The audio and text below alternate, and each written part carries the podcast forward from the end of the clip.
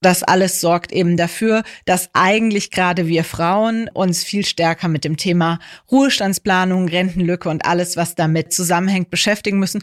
Zumal wir ja obendrein einfach mal fünf Jahre länger leben.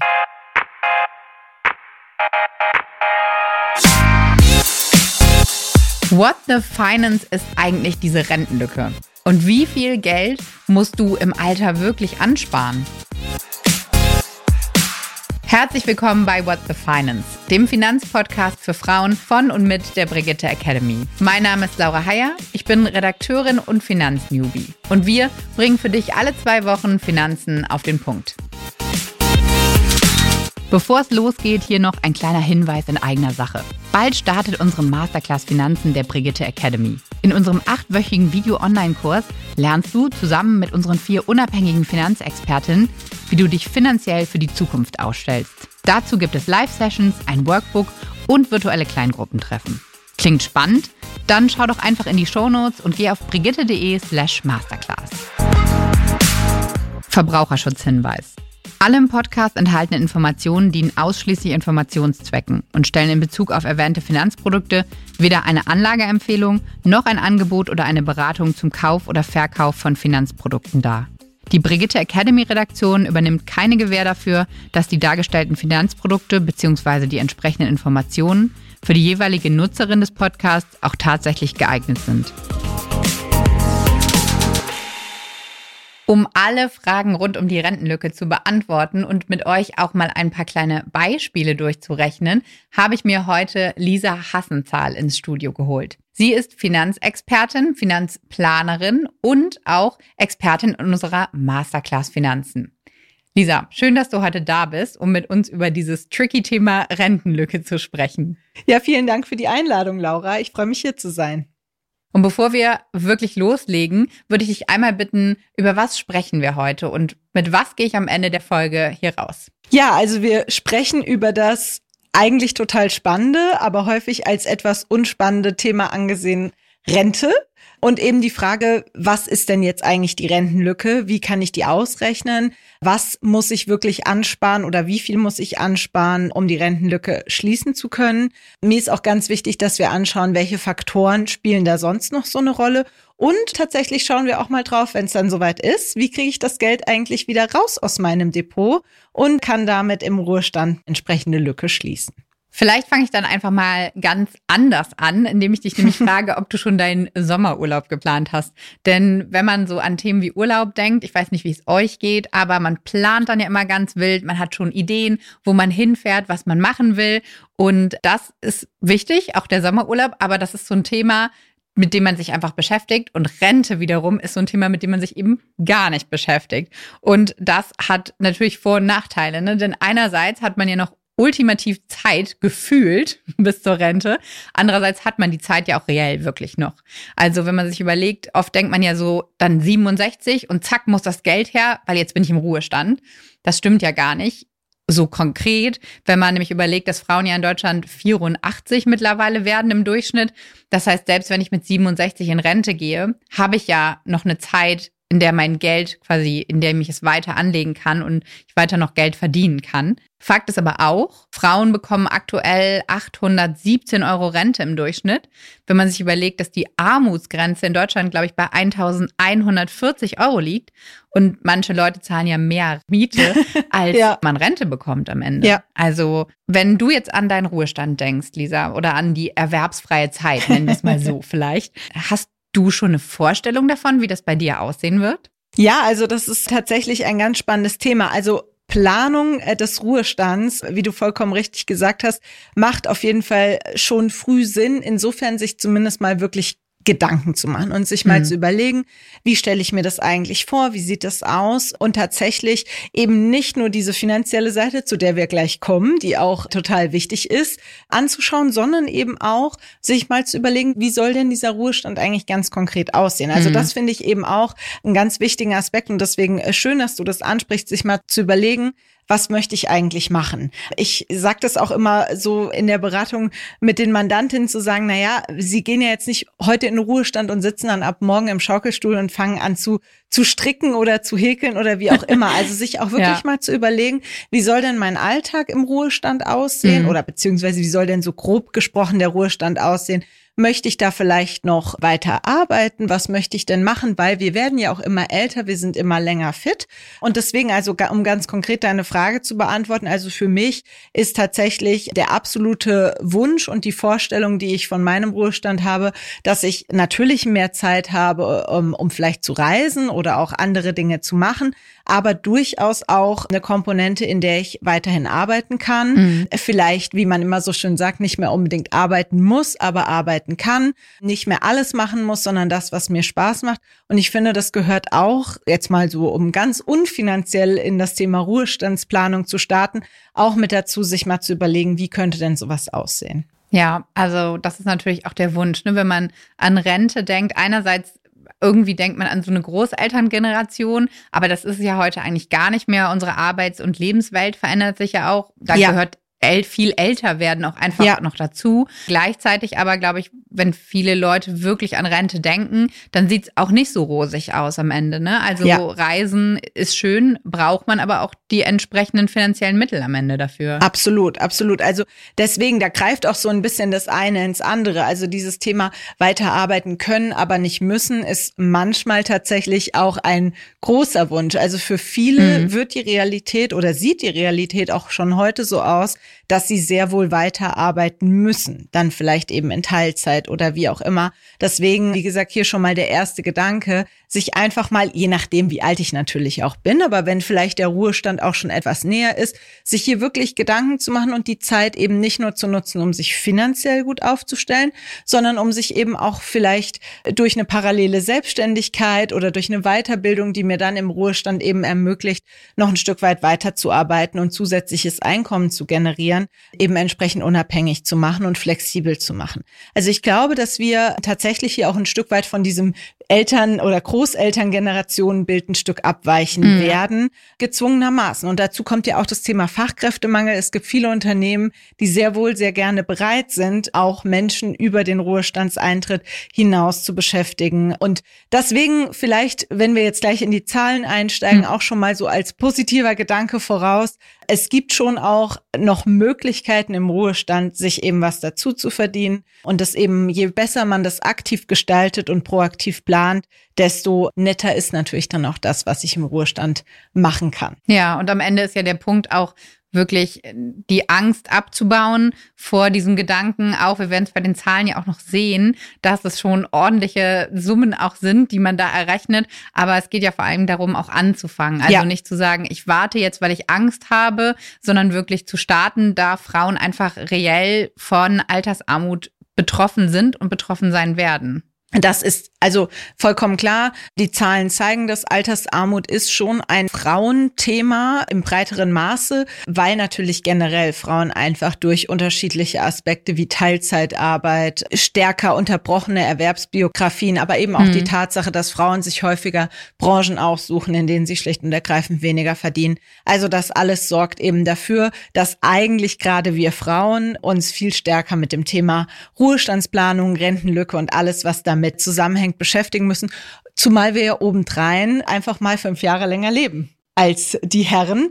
Ja. Und von daher umso mehr ein Grund, sich selbst das auch wert zu sein, sich damit zu befassen und vielleicht auch schon mal so vorab mal die steile These, eine Rentenlücke zu haben, ist grundsätzlich normal. Also jeder okay. und jede hat eine Rentenlücke. Mhm. Die Frage ist nur, wie gut ich sie eben mit anderen Mitteln geschlossen bekomme. Aber dazu vielleicht gleich noch mehr. Ja, wir schauen jetzt auf die Rentenlücke, also einfach einmal zu schauen, wie viel Rente bekomme ich und wie viel Rente brauche ich und quasi die Differenz dazwischen genau. anzuschauen, damit man einfach ein konkretes Sparziel hat. Und wer sich ein bisschen mehr noch mit dem Thema Rente beschäftigen möchte, dazu gibt's auch eine eigene Podcast-Folge oder in unserer Masterclass Finanzen, unserem achtwöchigen Online-Kurs. Da könnt ihr dann auch nochmal mit unseren Expertinnen zusammen konkret eure Rentenlücke ausrechnen. Und wir beschäftigen uns jetzt hier einmal nur mit Rentenlücke, mhm. um auszurechnen, wie viel Rente brauche ich dann am Ende. Ich habe es gerade schon gesagt, die Differenz spielt hier die Rolle. Die Frage ist jetzt, wie gehen wir vor? Es gibt natürlich mehrere Wege, sich dem Ganzen anzunähern. Ich habe jetzt mal so ein paar Punkte notiert. Man muss sich erstmal fragen, wie viel Rente bekomme ich am Ende? Also auch das Thema Rentenbescheid, dort reinzuschauen. Jeder, der 27 ist und fünf Jahre mindestens gearbeitet hat, bekommt den Rentenbescheid von der deutschen Rentenversicherung. Beziehungsweise bekommt die Rentenmitteilung. Ja, die Renteninformation. genau, so die Renteninformation. Renteninformation. Das ist ja ab einem gewissen Alter heißt die Mitteilung, dann heißt die Renteninformation. Mhm. Aber im Grunde genommen, genau, dort Ja. äh, bekomme ich eben die jährliche Mitteilung, wie viel Anwartschaft ich denn habe. Dann ist natürlich auch die Frage, man kann die Rentenlücke von jetzt sozusagen Mhm. ausrechnen, aber das Gehalt entwickelt sich ja auch im besten Fall noch. Da, das beziehen wir gleich auch einmal ein bisschen mit ein. Und dann natürlich die Frage, wie viel Rente möchte ich eigentlich haben am Ende? Also wie viel brauche ich wirklich? Und dann, wie viel Vermögen brauche ich dafür? Und dann zu schauen, wie viel muss ich wirklich sparen. Also das sind die Schritte, die wir uns jetzt einmal als nächstes angucken. Ganz genau. Also vielleicht nochmal von der Systematik, dass man sich das auch so ein Stück weit bildlich vorstellen kann. Es gibt so eine Ru- Ruhestandsplanung oder eine Rentenplanung, besteht typischerweise aus zwei Elementen. Das ist einmal die Ansparphase vor dem Ruhestand, bei der eben genau diese Punkte mit einfließen, sich zu überlegen, wie viel muss ich denn sparen, damit ich im Grunde genommen mein Vermögensziel erreiche. Da fließen Aspekte wie Inflation, Renditeannahmen und so Mhm. weiter natürlich mit rein. Schauen wir uns gleich alles an. Und dann eben die Entnahmephase während des Ruhestands, wenn sich das angesparte Vermögen sozusagen wieder abbaut. Und diese beiden Varianten muss man oder diese beiden Aspekte kann man sich in der Systematik eben anschauen. Ganz wichtiger Faktor ist, wenn wir jetzt auch gleich sehen, ist vor allem natürlich Inflation.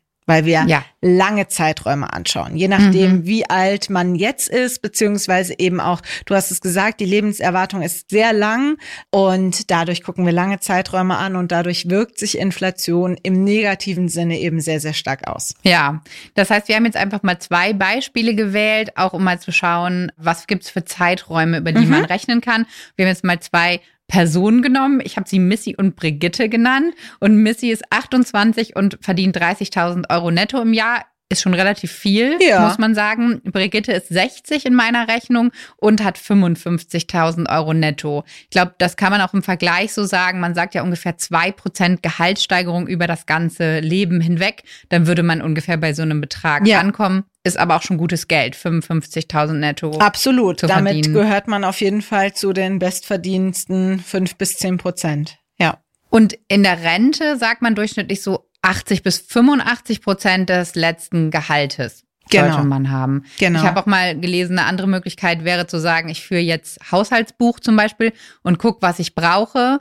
Aber wir haben ja schon drüber gesprochen, die Lebensrealität verändert sich ja auch einfach ein bisschen in der Rente. Ne? Wenn man Kinder hat, sind sie vielleicht aus dem Haus, dann Ja. zahlt man da nichts mehr, man zahlt vielleicht nichts mehr für die Immobilie, aber dafür mehr für Reisen. Genau. Das sind natürlich so Glaskugelaspekte, die wir jetzt einfach nicht mit einbeziehen können am Ende. Genau, und ich finde auch grundsätzlich immer, es ist eine gute Variante, sich einfach erstmal zu nähern, mal zu schauen, wenn ich jetzt mit deinem Beispiel rechne, zu sagen 80 Prozent des letzten Nettoeinkommens, dann kommt da ja am Ende unseres Rechenweges eine Zahl raus. Und da muss man auch wirklich ja einfach mal selbstkritisch und rational ein Stück weit drauf gucken. Wenn man dann eben feststellt, oje, oje, diese Zahl ist viel zu hoch oder diese Zahl ist so, dass es gut möglich ist, das entsprechend anzusparen, dann ist es ja auch durchaus ein Ergebnis dieser Rentenbetrachtung zu sagen, gut, ich habe Platz nach oben oder ich muss vielleicht mir einfach darüber im Klaren sein, dass ich ein gewisses Ziel vielleicht nicht schaffe und kann mich dann de- dementsprechend darauf vorbereiten. Aber ganz genau, das ist jetzt erstmal so grundlegend der Ausgangspunkt, zu sagen, okay, ich habe heute ein gewisses Einkommen, ich habe eine Zielsetzung und jetzt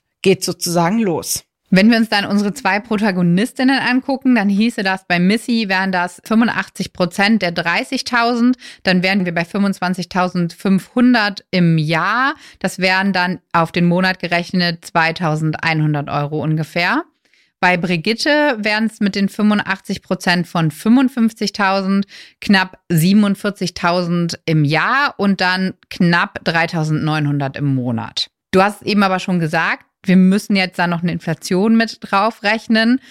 Das macht uns äh, das Internet ein bisschen einfacher. Es gibt Inflationsrechner, in denen man das eingeben kann. Ja, Vielleicht fragt man sich jetzt, okay, wir haben jetzt eine relativ hohe Inflation. Wir nehmen diesen Wert jetzt einfach statistisch an, dass der sich ausgleicht über die Jahre, dass zwei Prozent Inflation realistisch sind. Genau, also zwei Prozent Inflation ist ja auch das Inflationsziel der Zentralbanken. Deswegen typischerweise in so einer Finanzplanung ist das ein Wert, der zumindest irgendwie nachvollziehbar ist, warum man ihn annimmt. Durchaus, also wir werden ja jetzt auch gleich sehen, wie sich diese Zahlen entwickeln. Also ja. es ist so ein bisschen die Frage, wie arm oder reich möchte man sich rechnen. Also die Inflation komplett wegzulassen, ist, glaube ich, der größte Fehler und einer der häufigsten Fehler, der passiert mhm. bei so einer Ruhestandsplanung zusammen mit der Steuer.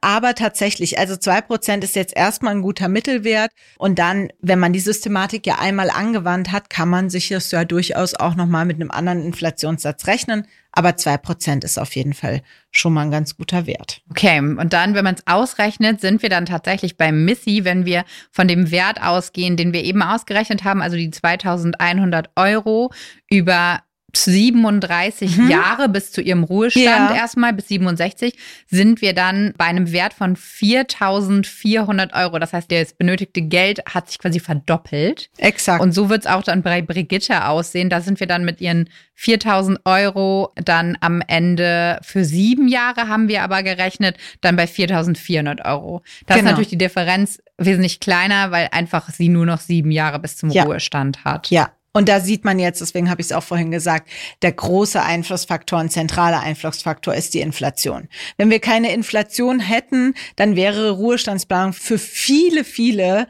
deutlich einfacher. Ja, mhm. also man sieht es, dieses Beispiel zwischen Missy und Brigitte ist so einprägsam, weil letzten Endes beide kommen fast auf die gleiche Zielgröße, aber die Kaufkraft ist eine ganz andere. Also von daher, das ist tatsächlich wichtig und vielleicht so als kleiner Tipp aus der Praxis und das zeigt das Beispiel von Missy auch sehr schön, wer jetzt keine Lust hat auf einen Inflationsrechner. Es gibt die sogenannte 70er-Regel. Das heißt also die Zahl 70 geteilt durch die Inflationsrate, in unserem Fall zwei Prozent, heißt also 35 ist die Anzahl der Jahre, die man braucht, in dem sich das Geld fast verdoppeln muss, um die gleiche Kaufkraft zu haben. Und das haben wir ja bei Missy gesehen. Also 37 mhm. Jahre, ziemlich genau der doppelte Betrag, den ich brauche um mir exakt die gleichen Sachen kaufen zu können, wie, wie ich es heute kann von 2100 Euro.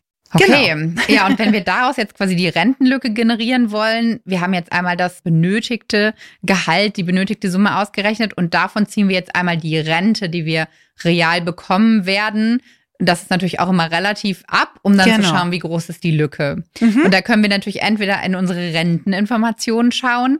Da gibt's unten auch immer einen Betrag. Bei Rentenanpassung steht der, glaube ich, ziemlich weit unter diesem Kästchen genau. mit den genau. drei Summen, den man nehmen kann. Da sind zwei Beträge, da wird auch immer die Inflation mit ausgerechnet. Genau. Man kann den Mittelwert nehmen, also einfach beide zusammenrechnen, durch zwei teilen. Dann hat man zumindest eine ungefähre Vorstellung für die eigene Rente. Richtig. Oder man könnte jetzt sagen, ungefähr 40 Prozent des aktuellen Gehalts habe ich gelesen, wäre auch eine Chance zu sagen, ich näher mich an. Genau, also das sind tatsächlich für diejenigen, die jetzt vielleicht sagen, ich habe noch gar keine Renteninformation oder kann das jetzt, will das einfach mal für mich schnell machen, dann ist das so ein Mittelweg, aber tatsächlich, es macht schon Sinn, natürlich hier die Zahlen zu nutzen, die auch in der Mitteilung drinstehen. Und hier gibt's eben auch wieder die Möglichkeit, entweder ich nehme tatsächlich schon diesen inflationsangepassten Wert oder wenn ich mir so einen Sicherheitspuffer reinrechnen möchte, kann ich es natürlich auch ganz streng machen, kann sagen, nein, ich nehme die oberste dritte Zahl von mhm. diesen drei Zahlen, die in der Mitteilung stehen und sage, ich rechne mich jetzt mal ganz schlecht,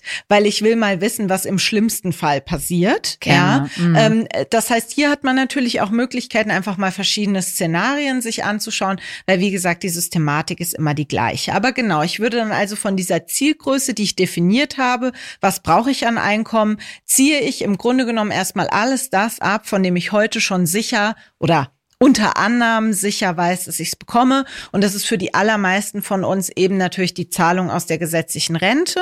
Oder natürlich für all diejenigen, die jetzt sagen, ich habe ja gar keine gesetzliche Rente, weil ich zahle ins Versorgungswerk. Das ist, also da ist natürlich hier entsprechend identisch zu sehen. Und an alle anderen festen Zahlungen, die ich heute mhm. schon kenne, also Betriebsrenten, ja oder Versicherung oder, oder, oder. Also alles das ziehe ich entsprechend von diesem Zielbetrag ab. Aber ganz wichtig, ich kann hier natürlich nicht Äpfel mit Birnen vergleichen. Das heißt, ich muss mir natürlich klar sein, die Zahl, die in dieser Rentenmitteilung drinsteht, ist vor Steuern und vor Krankenversicherung. Ja, genau. Und auch Zahlungen aus Betriebsrenten oder aus Versicherungen sind im Zweifel vor Steuer. Das heißt, hier vielleicht auch an der Stelle ganz wichtiger Punkt. Es geht hier jetzt nicht darum, eine Wissenschaft daraus zu machen und mhm. alles bis ins Detail perfekt zu rechnen. Weil allein wir haben jetzt schon 35 Annahmen in Sachen Inflation und was auch getroffen, immer getroffen, ja. so dass man sagen muss, es ist wichtig, sich zu beschäftigen. Aber natürlich, also so Steuer zu vernachlässigen oder auch Krankenversicherung, das ist dann doch vielleicht ein bisschen zu grob, ja, aber auch da gibt's Rechner online, bei denen man einfach sagen kann, okay, folgende Zahlung aus der gesetzlichen Rente, wie ist die denn netto zu bewerten? Ja, genau, das haben wir natürlich jetzt alles weggelassen. Ne? Also bei Missy und Brigitte sind wir jetzt einfach davon ausgegangen, dass die beiden noch nichts anderes angelegt hätten. Genau. Also mit null Euro dann auch im Fall von Brigitte mit 60 in die Rentenplanung starten würden. Also das ist jetzt einfach die Annahme, damit man es als Beispiel einfach genau. besser durchrechnen kann. Wenn wir jetzt von diesen Annahmen ausgehen und wir kennen die Renteninformationen von Missy und Brigitte ja nicht, also habe ich 40 Prozent ihres Gehaltes mal ausgerechnet. Das wären dann bei Missy 12.000 Euro und bei Brigitte 22.000 Euro. Und die würden wir dann jetzt von den Inflationswerten, die wir errechnet haben, abziehen.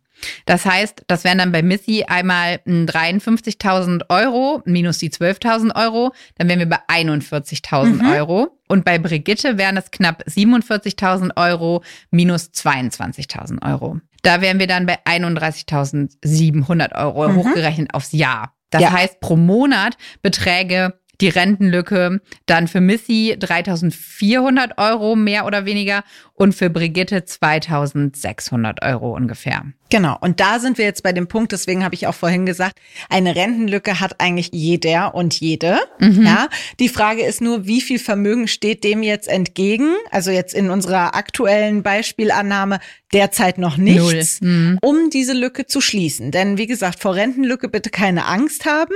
Nur es ist halt wichtig, sich frühzeitig zu kümmern, dass man eben Kapital hat, um die dann auch zu schließen. Und jetzt können wir daraus natürlich berechnen, wie viel müssten die beiden eigentlich sparen. Wir haben jetzt mal angenommen, die beiden legen ab sofort an bei einer Rendite von fünf Prozent durchschnittlich. Mhm. Kann man ja auch ungefähr hinnehmen und dann sagen, okay, mit Zins und Zinseszins, wie viel muss ich dann wirklich sparen? Und auch hier die Rechnung ist, glaube ich, ein bisschen komplexer für alle, die das händisch ausrechnen ja. wollen. Auch da gibt es coole Rechner online. Ich habe es mal ausgerechnet für die beiden. Und in unserem Fall hieße das, Missy müsste insgesamt bis zum Renteneintritt, also 37 Jahre lang, auf eine Summe von knapp 457.000 Euro kommen. Das hieße dann, ihre Sparrate läge ungefähr bei 360 Euro. Ja.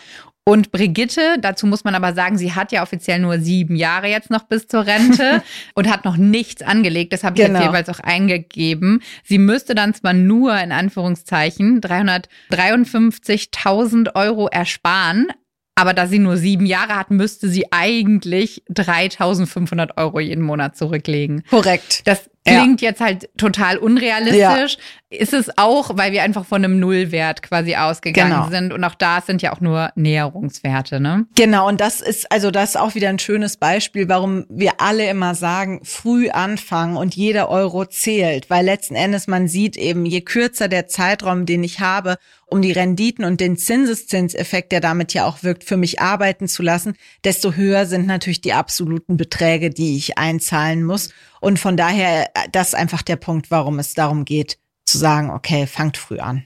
Bei Missy sieht man es ja auch ganz gut. Genau. Also 350 Euro ist jetzt nicht wenig Geld und nicht jeder ja. kann 350 Euro zurücklegen. Aber man sieht ja, glaube ich, schon, dass man auch mit kleinen Beträgen dann über die Zeit ähm, Absolut. eine große Summe erwirtschaften kann. Und dann sind wir aber schon im zweiten Teil eigentlich dessen, was du am Anfang angesprochen hast. Also jetzt sind wir im Ruhestand oder der erwerbsfreien Zeit. Und jetzt geht's ja eigentlich ans Entsparen. Ne? Ja. Ich habe es am Anfang auch gesagt, das ist ja oft die Vorstellung, aber man hat das Geld ja angelegt im besten Fall und dann holt man sich das ja nicht alles auf sein Konto und genau. gibt es dann Stück für Stück wieder aus. Dann wird die Inflation ja auch einfach auffressen, sondern ich habe ja noch weiter Zeit, jetzt eigentlich anzulegen. Aber vielleicht kannst du mir einmal auch einordnen, wie entspare ich denn jetzt? Ja, also vielleicht nochmal, um die Ansparphase und die Frage nach dem Kapital nochmal abzurunden. Also wir haben zum einen, das ist vielleicht auch noch ein ganz wichtiger Hinweis, wir haben hier jetzt eine Komponente ein Stück weit, also nicht, wir haben sie ausgeklammert und das ist die Tatsache, dass auch im Ruhestand die Inflation, du hast es eben angesprochen, natürlich weiter wirkt, auch durchaus über einen langen Zeitraum und dass deswegen dieses Zieleinkommen, was wir ausgerechnet haben für das erste Jahr eigentlich nur gilt im Ruhestand. Mhm. Das heißt, auch ab danach wirkt die Inflation. Das heißt, rein, wenn man es ganz, ganz fachlich korrekt machen würde, ist der Betrag, den Missy und Brigitte ansparen müssen, noch ein Stück weit höher. Aber es ist natürlich auf der anderen Seite auch, und deswegen ganz wichtiger Punkt, wie entspare ich jetzt richtig? Die beiden haben ja durchaus auch im Ruhestand noch die Möglichkeit, das Geld für sich arbeiten zu lassen und hier einen Inflationsausgleich zu generieren. Also umso wichtiger, dass das Geld eben nicht am Tag eins nach dem Ruhestand vom Konto geräumt wird und dann auf dem Konto liegt und gar nichts mehr passiert. Äh, vielleicht noch mal ganz kurz ein weiterer Tipp oder eine weitere Daumenregel. Man kann tatsächlich sagen, dass man für 500 Euro Rente, die ich zusätzlich brauche monatlich, ungefähr bei der statistischen Lebenserwartung und so weiter, die wir heute haben, 100 bis 120.000 Euro Kapital benötigt. Und das ist tatsächlich, mhm. wenn man jetzt mal die Beträge rechnet, die Missy und Brigitte zusammensparen müssen, dann kommt das ungefähr hin. Also ja. wie gesagt, wir reden hier über ganz große Größen und ganz große Zahlen und über Daumenregeln. Aber definitiv ist es einfach mal eine ganz gute Zahl, um sich zu nähern. Also das vielleicht noch dazu.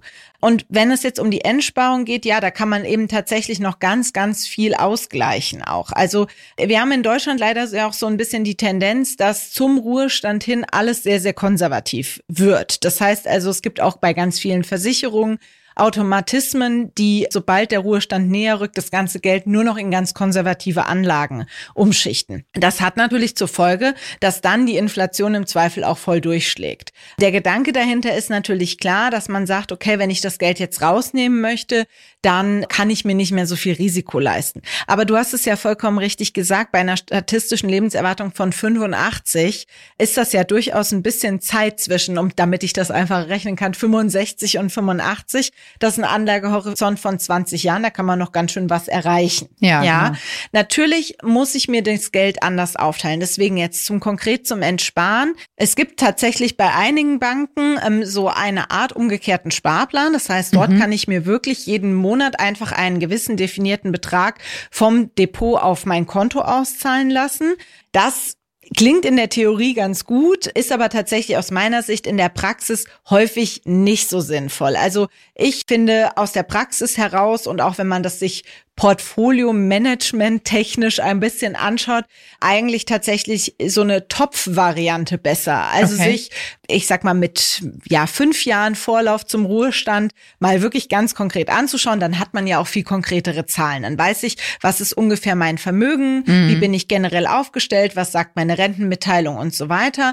Und dann kann ich mir eben wirklich mal überlegen, wie viel Lücke habe ich denn pro Jahr zwischen meinem Ziel und eben das, was ich aus sonstigen Einnahmequellen habe? Und dann ist es eben wirklich so, dass ich sagen kann, okay, ich nehme schon mal für drei bis fünf Jahre im Voraus okay. vielleicht Geld aufs Konto. Also beziehungsweise für die ersten drei bis fünf Jahre in meinem Ruhestand dann, muss ich wirklich vielleicht sagen, okay, ich habe Geld zum Teil wirklich auf Tagesgeldkonten, vielleicht in Kombination mit ganz, ganz konservativen Anlagen wie eben Anleihen oder Geldmarktfonds, die ja erfreulicherweise inzwischen auch wieder ganz gute Renditen bringen. Also wirklich so Geld, bei dem man auch im Vermögensaufbau sagen würde, also hm, unter drei Jahren Geld wirklich in Aktien zu investieren, schwierig. Ja, und dann habe ich eben einen zweiten Topf, der bildet vielleicht so ein bisschen den Übergang mit einer guten Mischung aus Anleihen, Aktien und so weiter mhm. und habe dann vielleicht wirklich noch mal die ganz langfristigen Gelder, also die, an die ich sozusagen als letztes ran muss, die liegen wirklich in, weiterhin in Aktien und in meiner eher offensiveren Anlagestrategie. Mhm. Und dann kann ich mir das quasi wie in so einem Stufenbrunnen immer vorstellen, dass ich dann jahresweise mir immer wieder ein Stück weit von oben nach unten abschöpfe, so dass ich immer eine entsprechende Rücklage für eben, ja, maximal drei Jahre in sehr konservativen Anlagen habe. Ja, okay. weil dann habe ich tatsächlich eine schöne Strategie und es ist nicht so ein Zufallsthema und ich kann auch immer mal wieder neu entscheiden. Also wenn sich die Aktien gerade wahnsinnig gut entwickeln, kann ich vielleicht auch eher hier mal Gewinne abschöpfen und kann die sichern.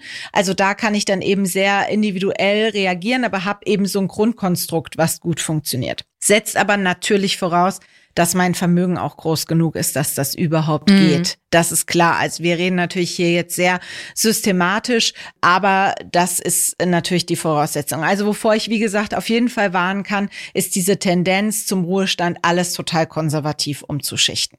Dann gibt es ja noch diesen Aspekt der Pleitewahrscheinlichkeit. Ähm, kannst du da vielleicht einmal noch so ein bisschen zur Einordnung was sagen? Also generell sollte ich natürlich, je näher der Ruhestand geht, in jedem Fall vermeiden, dass Gelder wirklich unwiederbringlich verloren gehen. Ja, das heißt also hier wirklich zu schauen, dass ich eben die Konten, die ich habe oder die Rücklagen, die ich auf Konten habe, dass ich die wirklich bei soliden Banken habe, beziehungsweise eben das Thema Einlagensicherung natürlich beachte oder eben dann auch, wie ich schon gesagt hatte, konservative Wertpapiere mit nutze, mhm. die breit gestreut sind. Also das Thema Einzelaktien oder sonstige Einzelinvestitionen kurz vor dem Ruhestand, das muss ich mir wirklich leisten können. Okay. Weil das bedeutet wirklich, ich sollte natürlich darauf achten, dass meine Ruhestandsplanung nicht ins Wanken gerät, wenn das Geld weg ist. Weil das kann natürlich passieren. Und wenn ich es halt ein bisschen schichte, so wie du eben erklärt hast, dann ist die Gefahr zum Beispiel, dass ich jetzt genau während einer Krise entspare und vielleicht mein angespartes Vermögen nur noch die Hälfte wert ist, ja auch deutlich reduziert. Richtig. Also deswegen immer dieses Thema, sich mal wirklich auszurechnen, was brauche ich so die nächsten drei Jahre hm. und das wirklich auf konservative Art und Weise anlegen, weil ich dann eben einfach dieses Thema nicht habe, dass ich jetzt unbedingt ans Depot ran muss. Das ist eben genau das mit dem Endsparplan. Der ist eben eben gnadenlos. Ja, also ja. der entspart auch dann, wenn es gerade vielleicht Schlecht nicht so läuft. schön ist. Also von daher dieses Topfmodell oder Brunnenmodell oder wie auch immer man es nennen möchte, das klingt vielleicht erstmal so ein bisschen komplizierter, ja, aber dafür habe ich dann eben eine schöne Systematik, die ich weiter bedienen kann. Und da wird eben auch deutlich, Teile des Geldes haben einen wahnsinnig langen Anlagehorizont. Und vielleicht zum Abschluss sagst du noch ein paar Worte zur Kapitalertragssteuer. Weil das ist ja nicht einfach so, dass ich lustig mein Geld abschöpfen kann und es dann nutzen kann, oder? Ja, das ist natürlich richtig. Je nachdem, wie das Geld angelegt ist und wie es sich aufgebaut hat, habe ich natürlich auch nochmal Steuer zu zahlen, wenn ich Gelder entnehme. Das heißt, gerade wenn ich natürlich viel in thesaurierende ETFs zum Beispiel investiert habe, dann wird natürlich zum Teil nochmal steuerfällig, wenn ich die Gelder dann entnehme. Das soll sollte ich auf jeden Fall auch mit berücksichtigen, wobei wir hier ja schon durch die Neuerungen, die wir auch seit 2018 haben, sind ja teilweise auch bei den thesaurierenden Investmentfonds schon Steuern gezahlt. Aber ja, also es ist natürlich nicht ganz brutto für netto, was da im Depot ist. Das heißt, das äh, muss ich im Zweifel durchaus auch nochmal mit berücksichtigen. Also thesaurierend heißt ja einfach, dass das Geld quasi wieder in mein Depot zurückfließt und sich die Anteile an den Aktien meiner ETFs erhöhen. Korrekt, ähm, genau. Und wie viel Steuer kann ich da ungefähr berechnen? Also gibt es da einen festen Satz oder richtet sich das nach der Höhe? Also grundsätzlich liegt die Abgeltungssteuer bei 25 Prozent auf die noch nicht versteuerten Gewinne. Mhm. Das heißt also hier grundsätzlich erstmal, je nachdem, wie das Depot eben gestaltet ist, ist mit 25 Prozent zu rechnen vielleicht gar nicht so eine doofe Idee, weil auch dann habe ich eben wieder einen Sicherheitspuffer drinne und kann sagen, okay, also im allerschlimmsten Fall gehen eben 25 Prozent meines bisherigen Depots nochmal weg. Okay, das heißt, wir machen uns jetzt alle ans Rechnen, wie es um unsere Rentenlücke bestellt ist. Und ich nehme auf jeden Fall noch einmal mit. Wir haben auf die Rentenlücke geschaut. Wir wissen jetzt im besten Fall, wie viel Rente wir bekommen. Also kramt einmal eure Renteninformation raus und berechnet eure Rentenlücke mit dem, was ihr braucht, hoffentlich im Alter, also ungefähr 85 Prozent. Und wir schauen einmal, was die Inflation mit dem macht, was wir brauchen und dem, was wir haben, sozusagen am Ende. Und Lisa hat uns auch verraten, wie wir am Ende entsparen können, was da unser Ziel sein kann. Damit würde ich sagen, Rechner, Stift und Zettel rausgeholt. wir sind damit erstmal fertig für heute und dann an euch bis ganz bald. Diese Folge ist eine Produktion der Brigitte Academy. Die Audioproduktion kommt von Dennis Krüger. Die Umsetzung lag bei Mandy Pad, Simon Prehm, Rashid Payam, Sarah Gutbrot, Christoph von Gülich und Kai Nüske. Das Grafikdesign kommt von Markus Schwager. Und bei der Konzeption und Umsetzung haben Sarah Wendelborn, Anne Kästner, Cindy Pusch, Hanna Griesenberg, Marie Schümann und Robin Aldag unterstützt. Und ich bin Laura Heyer, eure Hostin. Bis bald.